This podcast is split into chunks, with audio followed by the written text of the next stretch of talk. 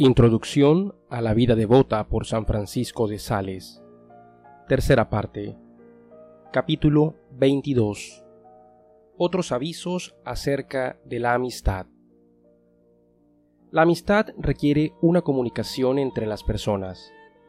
Y sucede que cuando amamos y estimamos mucho a otra persona, se nos van prendiendo sus inclinaciones, ya sean buenas o malas. Y es necesario hacer como los buenos negociantes, saber distinguir las monedas verdaderas de las falsas. No hay persona que no tenga sus defectos. No hay razón para que, por causa de que le tenemos amistad, dejemos que se nos vayan prendiendo los defectos de la persona amiga. Así como los mineros buscan el oro entre la tierra de las minas, y se llevan el oro y lo demás lo dejan, tratemos de aprovechar e imitar las cualidades de las personas que amamos, pero dejemos a un lado sus defectos y no los imitemos. No exagerar. Cuenta San Gregorio Nacianceno que los amigos de San Basilio lo admiraban tanto que trataban de imitarlo hasta en sus defectos, por ejemplo, en su hablar demasiado lento. También ahora existen personas que por la amistad y el aprecio que sienten hacia otros se dedican a imitarlos también en lo que no los deberían imitar.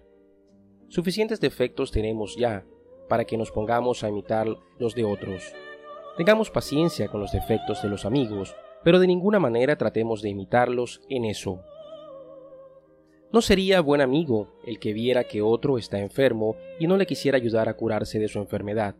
Y en cuanto al alma, no seremos en verdad amigos si alguien que es de nuestra amistad sigue pecando y pecando y no hacemos nada para que logre salir de su vida de pecado. Mala amistad.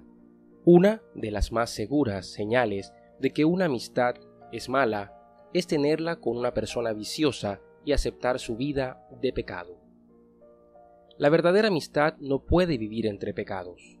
Si son pecados veniales pasajeros, trataremos de alejarlos con la corrección, pero si son pecados graves, duraderos, que se quieren seguir teniendo, es necesario o que se dejen esos pecados o abandonar esa amistad. Quien tiene verdadera amistad no hace pecar a la otra persona, ni la acepta que siga pecando gravemente sin arrepentimiento y enmienda. El amigo se vuelve enemigo cuando quiere hacernos pecar y merece perder nuestra amistad cuando trata de hacer que perdamos nuestra alma.